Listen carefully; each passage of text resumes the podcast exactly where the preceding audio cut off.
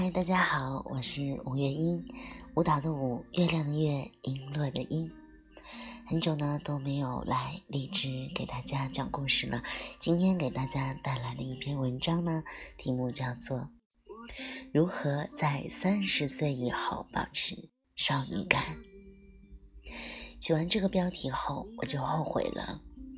这是一个崇尚在什么年纪就该做什么事情的年代，因此，有一年同学聚会在 KTV，我唱王菲的《明天我要嫁给你了》。当我唱到我的心扑通扑通的阵阵悸动时，一位男同学十分嫌弃地说：“都多大岁数了？”还悸动呢。没记错的话，那年我应该是二十九岁。所以，作为一颗冉冉升起的三十加妇女，我不传道授业，讲讲怎么化解中年危机，却还要。跟少女抢饭碗，还想不想早日写出爆款文了？这是最令我困惑不已的一个问题。我把它叫做“三十岁新四季的蜜汁尴尬”。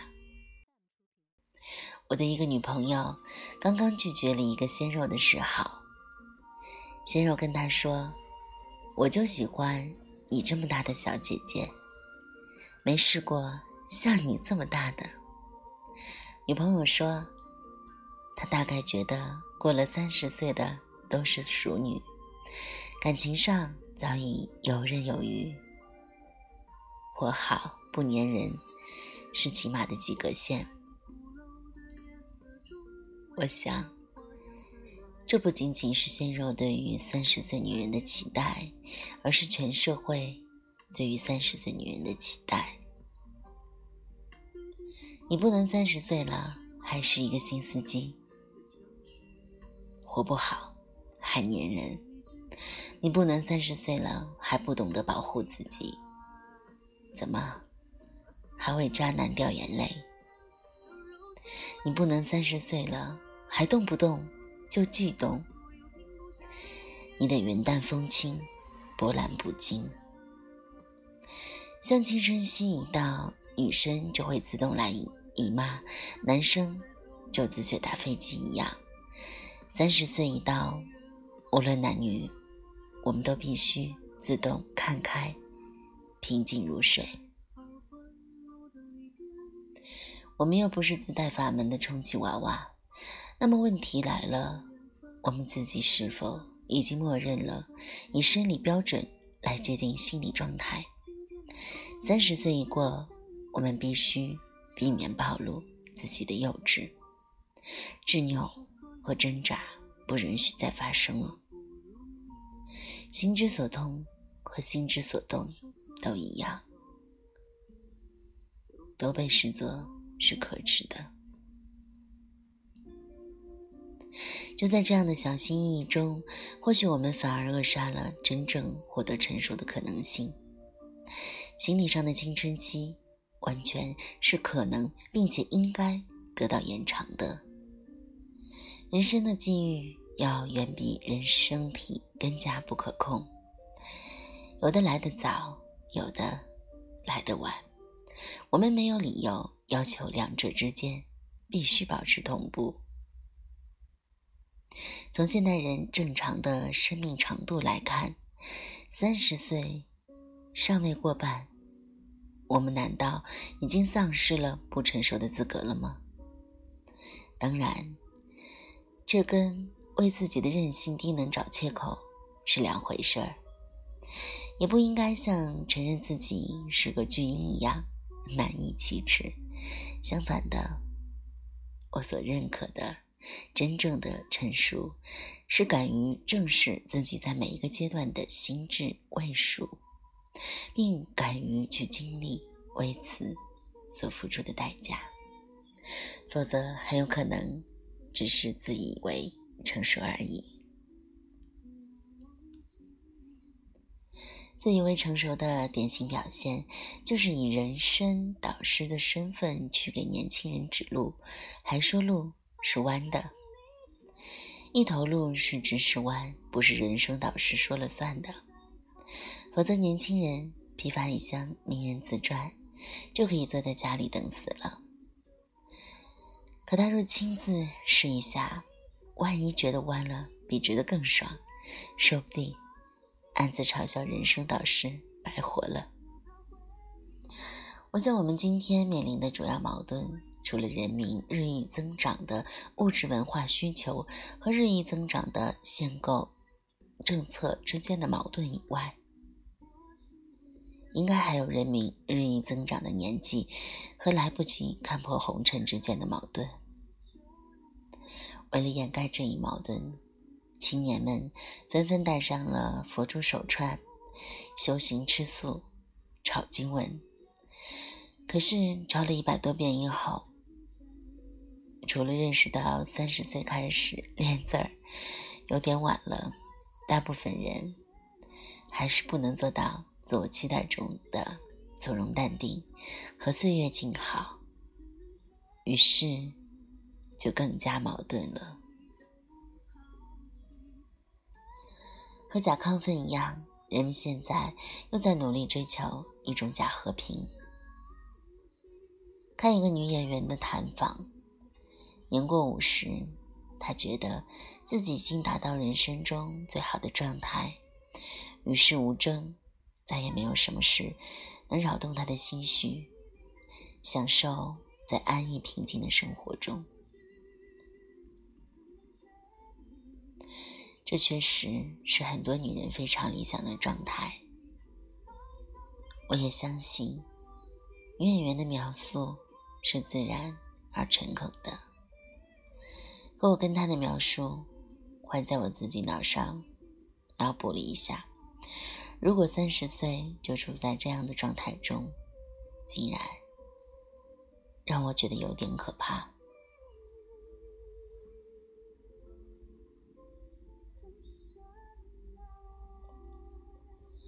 我们真的那么着急过上淡泊名利、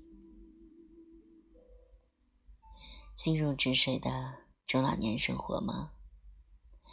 催人老的不是流失的胶原蛋白，而是一颗颗争先恐后老去的心。不入世，谈何出世？我们有时候容易将水到渠成的结果错当成了行动指南，陷入本末倒置的怪圈中。之前为了抢救我的脊椎，参加了一个瑜伽培训。有一天在群里，一个女孩特别兴奋地跟大家说，她练习了另一套古老的瑜伽术以后，感觉整个人都回到了十岁以下的状态。心灵获得了前所未有的喜悦。对于一套瑜伽是否能产生如此神奇的力量，我并没有发言权。我只能说，对于这种十岁以下的喜悦状态，我目前并不期待。企图重获童真的喜悦。其实和企图通过修行实现心如止水是一样的，也许都不过是对世俗苦难与自我成长的逃避。有一次我的脚崴了，肿得不能走路。当我产生渴这个念头时，下意识的朝水壶的方向走了过去。这一瞬间。脚踝锥心的疼痛，才让我认真感知到脚这一器官的存在的价值。疼痛提醒着我们对生命的自觉。如果连疼痛、痛苦都感知不到了，你还能确定自己是活着的吗？我想，我们真正需要避免的不是痛苦，而是麻木。我的一个女朋友在经历了一段漫长且无疾而终的情感后，感到内心长满了老茧，不痛不痒，连伤心都感知不到了。这一度令他也非常的恐慌，他害怕这是衰老的征兆。紧接着，他的生活中突然出现了一段看上去一切都非常美妙的缘分。我们都以为星座运势中每个月都会来一次桃花，这次当真是要临幸他了，却没想到幸福来之汹涌，去之迅猛。三十岁的他遭受了重击。当我正想用。比惨的方式对他进行心灵的安抚的时候，他却一边擦着鼻涕眼泪，一边跟我说：“虽然这一次爱情的转机仍然没有发生，但是这段感情出现的意义，大概是为了让他确定自己的心还是活着的。”我竟然一下子不舍得从。他失恋的阴霾中，拽他出来了。站在同样的三十岁的年华里，我知道，敢于失恋是珍贵的。童年和老年分处生命的两端，起始与终点都不值得眷恋。而为什么我说心理上的青春期？需要得到延长，因为它拥有着生命最应该保有的状态：不可避免的疼痛、迷茫、困顿、恐惧，也有勇气、冲动、旺盛、探有欲，以及无穷的希望。而更重要的是，青春期的那些命题，我们真的。像自以为的那样，已经交出完美的答卷了吗？青春的结业，并不是以年龄或以结婚生子作为标志的。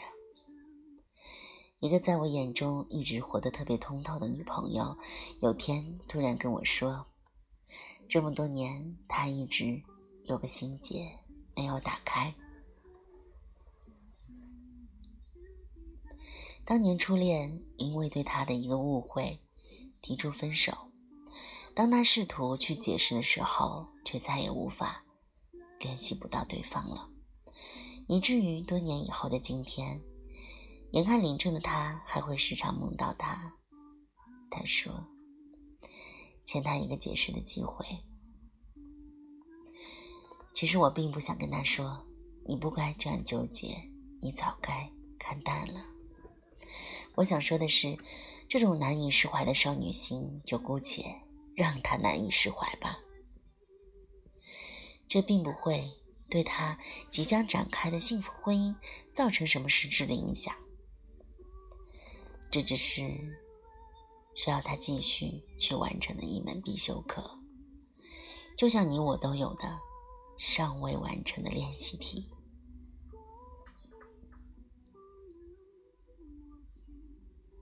大学的时候，大一、大二的女生都特别急着穿上高跟鞋和套装，把自己打扮得很成熟。可到了大四，又开始把自己往回拉，因为他们发现以后半成熟的时候多了去了，干嘛要那么着急啊？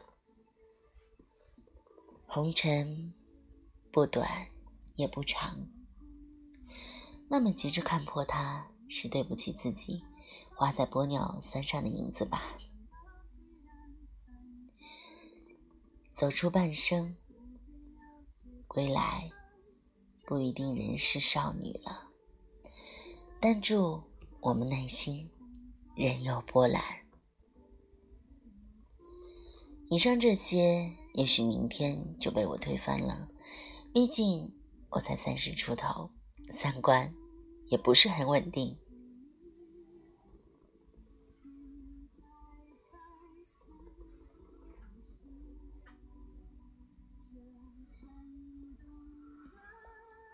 好了时间不早了让我们听首歌然后说晚安吧明天见。